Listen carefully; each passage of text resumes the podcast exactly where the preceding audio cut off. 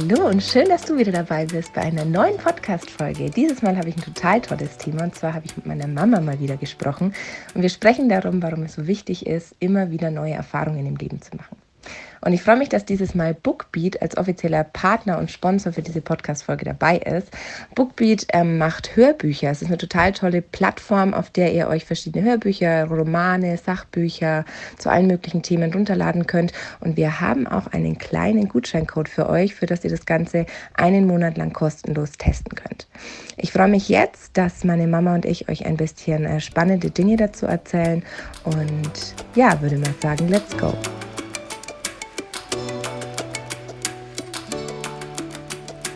Herzlich willkommen bei einem neuen Podcast von Frau Herz von Laut und Glücklich, dem Podcast für dein selbstbestimmtes Leben. Und wir haben heute ein ganz besonderes Thema mal wieder, denn ich habe meine liebe Mama zu Gast, die ja Heilpraktikerin und Coach ist, Heilpraktikerin für Psychotherapie und mir immer wieder ganz spannende Denkansätze in meinem Leben mit auf den Weg gibt und mir immer wieder ähm, in vielen Situationen wirklich auch durch eine andere Perspektive einfach die Augen so öffnet. Und deshalb habe ich sie unglaublich gerne in meinem Podcast als Interviewgast. Wir haben ja auch schon drei spannende Folgen zusammen aufgenommen. Ich glaube, die Folge über Ziele richtig setzen und definieren war ja auch eine der meist, ähm, ja, der, der Folgen mit dem meisten Feedback eigentlich, wo viele Menschen so gesagt haben, wow, da so habe ich das Thema eigentlich noch nie gesehen. So strukturiert bin ich da noch nie rangegangen.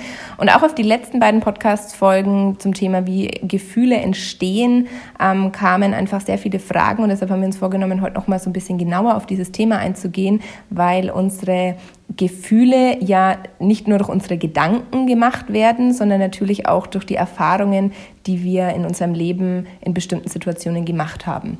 Und da möchte ich ja fast schon eigentlich das Wort schon wieder an dich übergeben, dass du da nochmal ähm, vielleicht kurz zusammengefasst ähm, anschneidest, was in den letzten Podcast-Folgen da so der Inhalt war. Ihr könnt es natürlich gerne auch nochmal nachhören. Die Folgen sind hier ja verfügbar und da möchten wir heute einfach gerne dran anknüpfen. Hallo, was für ein schönes Intro und ähm, eine schöne Art, wie du mich hier wieder willkommen heißt. Vielen, vielen Dank. Ist für mich ja immer ein Riesengenuss hier dabei zu sein. Ja, diese Podcast-Folgen nochmal so ein bisschen im Schnelldurchlauf. Es ging bei dem einen ja um die Frage, wie entstehen eigentlich unsere Gefühle? Sind Gefühle etwas, ähm, das andere Menschen hervorrufen können oder ähm, inwieweit haben unsere eigenen Bewertungen ähm, damit zu tun, dass unsere Gefühle in uns dann entstehen. Da hatten wir ja diesen Podcast mit der Geschichte, ich sitze im Café, ich warte auf eine Freundin und die kommt nicht und was für Gefühle entstehen, ähm, was für unterschiedliche Gefühle entstehen, wenn ich ganz unterschiedlich bewerte die Situation. Und im zweiten Podcast ging es so ein bisschen darum, ja, also wenn das, was wir denken, ähm, unsere Gefühle quasi machen, äh, wie beeinflusst das dann wiederum unser Verhalten, unser Handeln und was für Ergebnisse fahren wir dann ein und wie beeinflusst das wieder oder bestätigt wieder das, was wir über uns denken. Das war so ein bisschen der zweite Podcast. Mhm. Ja, und jetzt war die Idee, da vielleicht nochmal anzuknüpfen. Da draußen sind ja ganz, ganz viele Hörer, wie ich mitbekommen habe, und Hörerinnen, ähm, die den Podcast sehr regelmäßig hören und die dann ja bestimmt auch äh, interessiert sind, wie man das Thema nochmal weiterspinnen kann.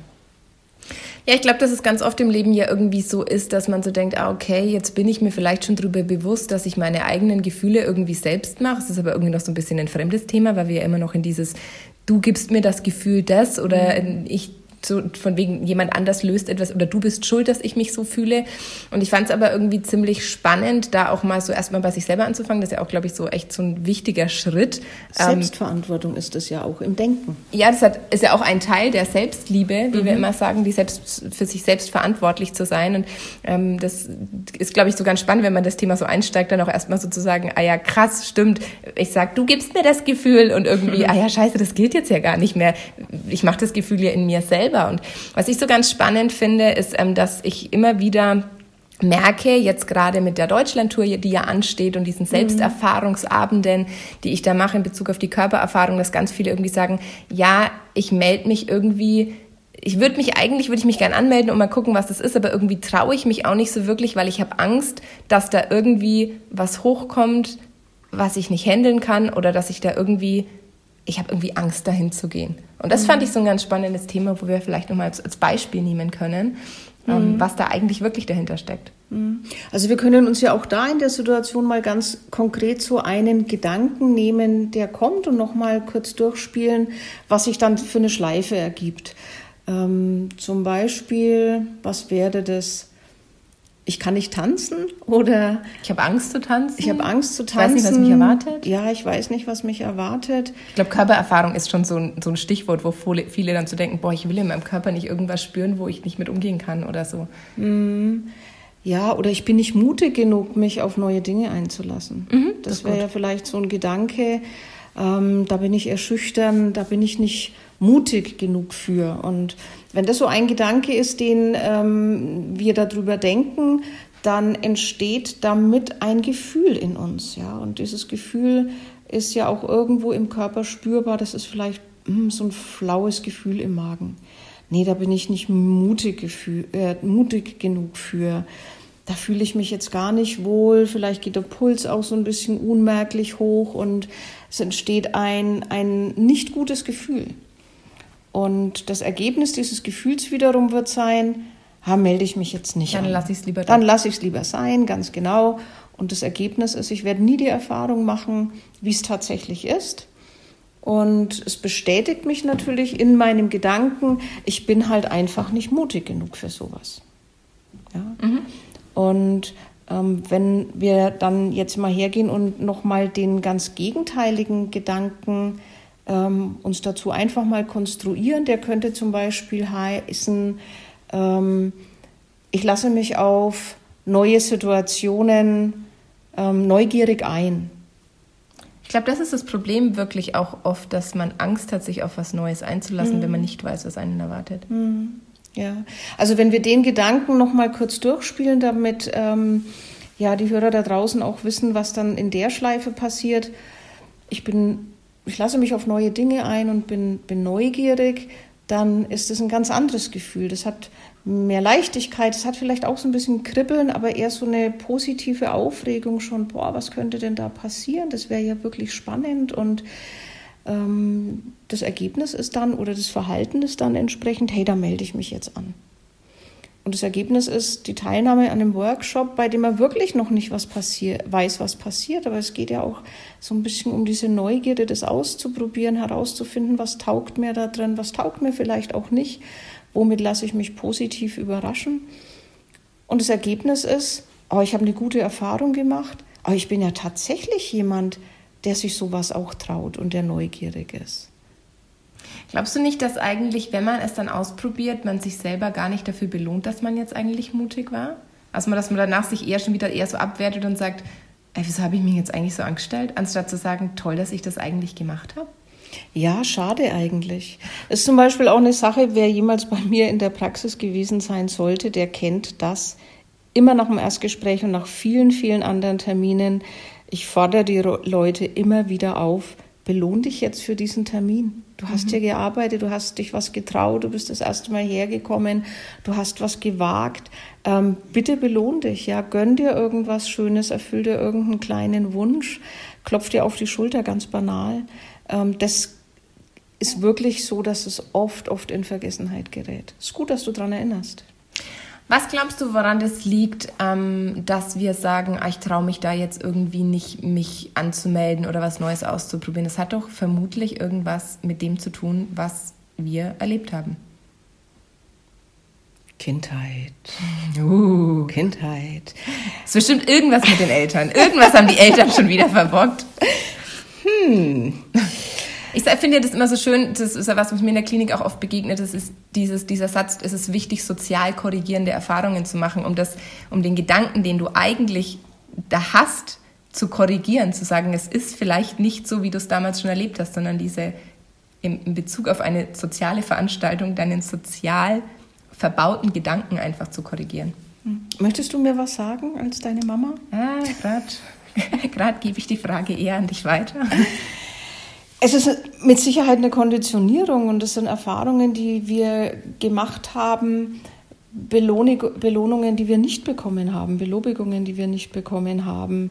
Ähm, vielleicht dieser innere Kritiker, ja, der ja sich zusammensetzt aus ganz vielen ursprünglich wohlgemeinten Stimmen, der uns immer wieder so korrigiert und der schon versucht, so das Beste aus uns rauszuholen, aber der wirklich oft vergisst, uns auch zu loben. Und ähm, wenn wir vielleicht auch in früheren Zeiten zu wenig Lob bekommen haben, entbindet uns das ja nicht von der Aufgabe, uns dann selber Lob zu geben. Mhm. Wir sind ja frei, wir sind erwachsen und wir können jeden Tag anfangen, das anders zu machen. Wenn ich jetzt aber zum Beispiel, um zum, noch dieses, diesen, dieses Beispiel von diesem Tanzabend wieder zu nehmen, mhm. also diesem Körpererfahrungsabend, wenn ich jetzt so sage, ähm, ich gehe da nicht hin, weil tanzen, da habe ich irgendwie keine gute Erinnerung mit. Ist es mhm. ja etwas, was mich in Zukunft auch in meinem Handeln einschränken kann, weil ich aufgrund von einer negativen Erfahrung, die ich schon mal gemacht habe, oder es muss ja gar nicht negativ sein. Mhm. Ich glaube, Bewegung und dann noch Bewegung mit anderen und dann noch Bewegung mit Fremden und dann noch irgendwie mich zeigen und was mit mich selber erfahren, würde ich irgendwie am liebsten mhm. hinter verschlossenen Türen irgendwie machen. Ähm, aber da wirklich hinzugehen, das kostet so Überwindung. Und da ist es ja dann oft, dass wir so zurückgehen und denken, oh, das letzte Mal, als ich irgendwie getanzt habe, da fühle ich mich unwohl, das möchte ich nicht, ähm, da habe ich eine schlechte Erfahrung mit. Also das ist ja, glaube ich, oft so, dass wir uns von unserer Vergangenheit und den Erlebnissen da auch so in unserer Zukunft einschränken lassen. Einschränken ist genau das Stichwort.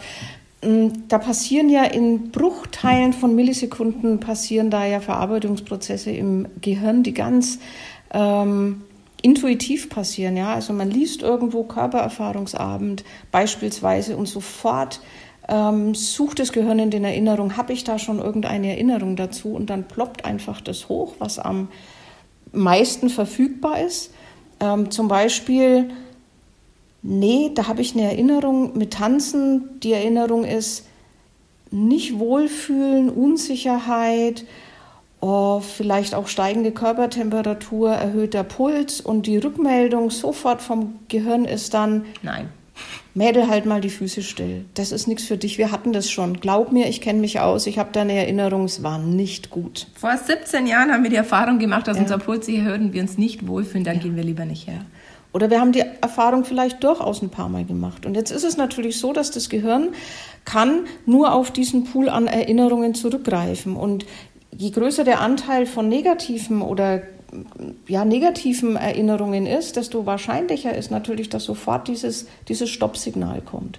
Und es ist aus dem Grund ganz, ganz wichtig, immer wieder andere Erinnerungen dazu zu fügen, und auch die Möglichkeit, sich selber zu schaffen, andere Erinnerungen eben abzuspeichern.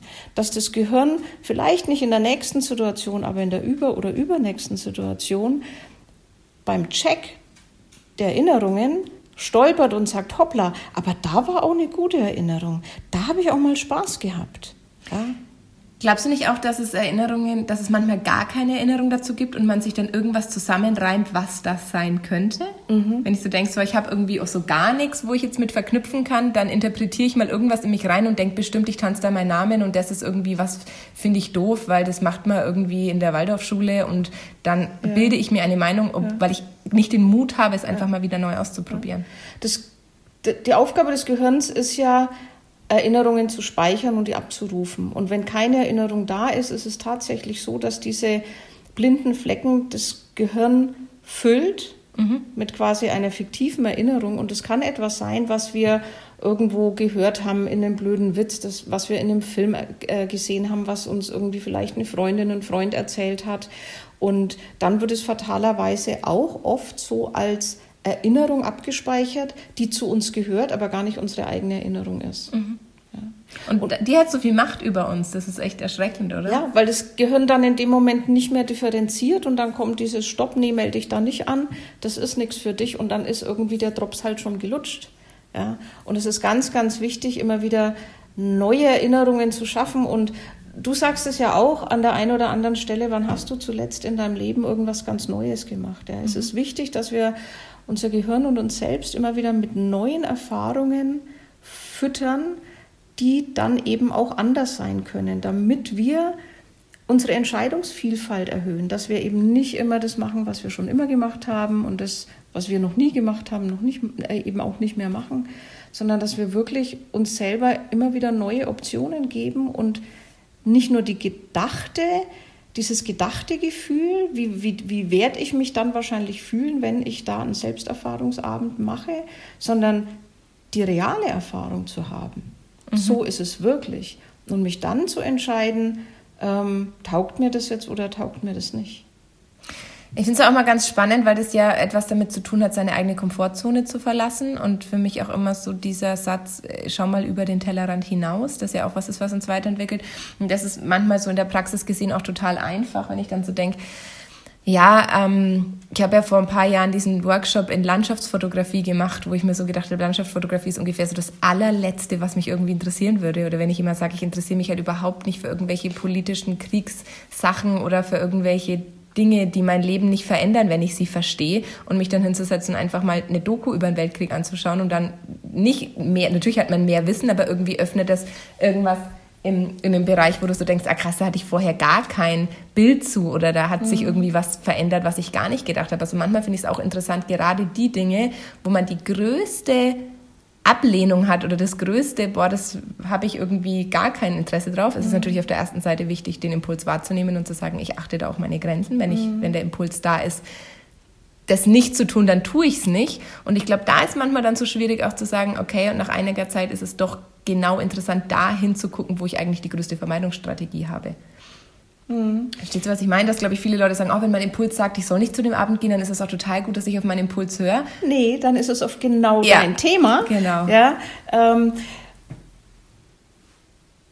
dieses Mm, neugierig sein. Ich finde Neugierde so ein schönes Wort. Das heißt, so dieses Verlangen zu haben, etwas Neues zu erleben. Mhm. Und wir sind alle, da nehme ich mich selber gar nicht aus, wir tun natürlich auch gerne die Dinge, wo wir uns sicher fühlen und wo wir auch so kennen, was für ein Ergebnis wir damit haben. Und das ist oft sehr, sehr bequem. Wie du sagst, ist es so diese Komfortzone. Ich mache das, was ich kenne und dann weiß ich, was ich bekomme. Und das ist vielleicht jetzt nicht so wahnsinnig aufregend, aber ich weiß zumindestens ähm, was mir da auch gut tut. Mhm. Ja.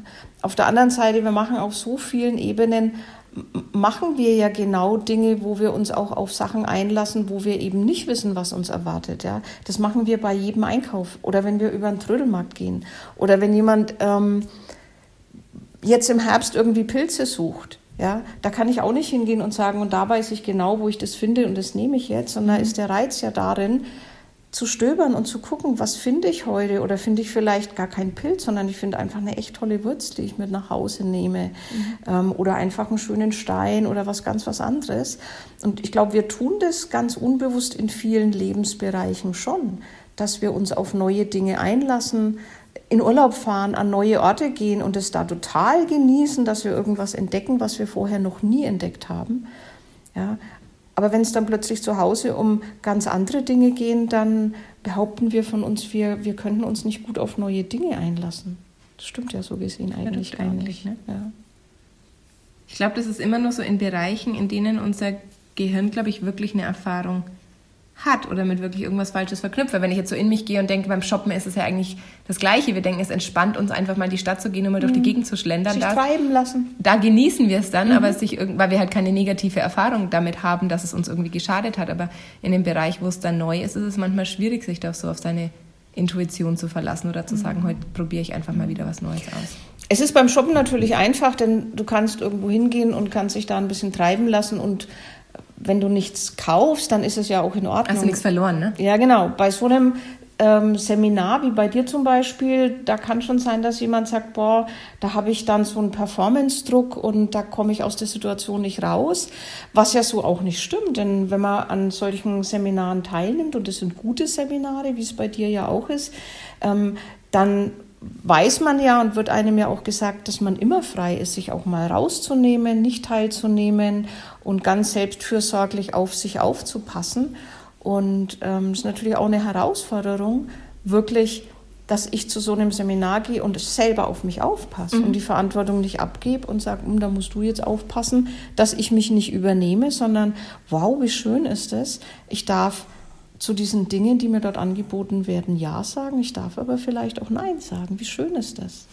Ja, das ist auch was, was ich zu diesen Seminaren wirklich sagen kann oder was mich auch in meiner Ausbildung sehr ähm, beeindruckt hat in vielen Dingen, wo mein Hirn auch sagt, ah, das bewerte ich jetzt eigentlich umzudenken. Beispielsweise, wenn in einem, wenn wir wirklich sagen, wir gehen in Bewegung und wir bewegen uns irgendwie zu Musik und es setzt sich jemand an den Rand, dann ist das erste immer, boah, der hat keinen Bock mitzumachen. Das mhm. finde ich jetzt total als persönliche Beleidigung. Ich stelle mich hier hin und gefällt, hat bestimmt was mit mir zu tun. Gefällt ihm das nicht, was genau, ich gefällt ihm ja. nicht oder irgendwie ja. ist jetzt komisch. Und in meiner Ausbildung habe ich dann gelernt, dass für den Menschen, der sich da hinsetzt, kann das der größte Erfolg überhaupt sein, einmal etwas nicht zu tun und sich rauszunehmen, zu sagen, es kann ein Riesendurchbruch sein, zu sagen, egal was alle anderen tun, vielleicht habe ich einen Job, wo ich immer tue, was alle mir sagen, mhm. jetzt zu sagen und ich achte jetzt auf mich und möchte mich hinsetzen. Und nur weil derjenige sich hinsetzt, heißt es nicht, dass er ein Problem mit mir hat oder dass nee. er ein Problem mit dem hat, was ich tue, sondern nur weil er oder sie ja. auf sich achtet. Ja.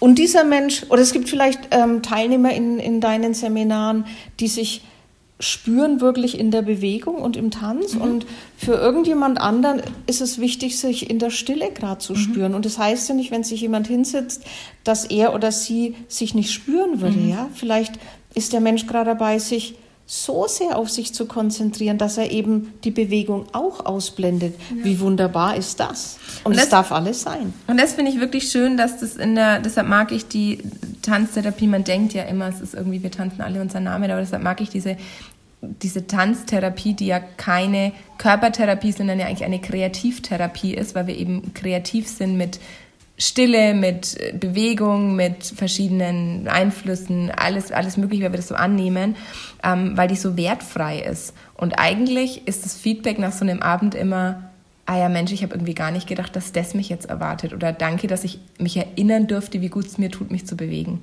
Und deshalb mhm. ähm, finde ich es schön, wenn Menschen sich trauen, was auszuprobieren.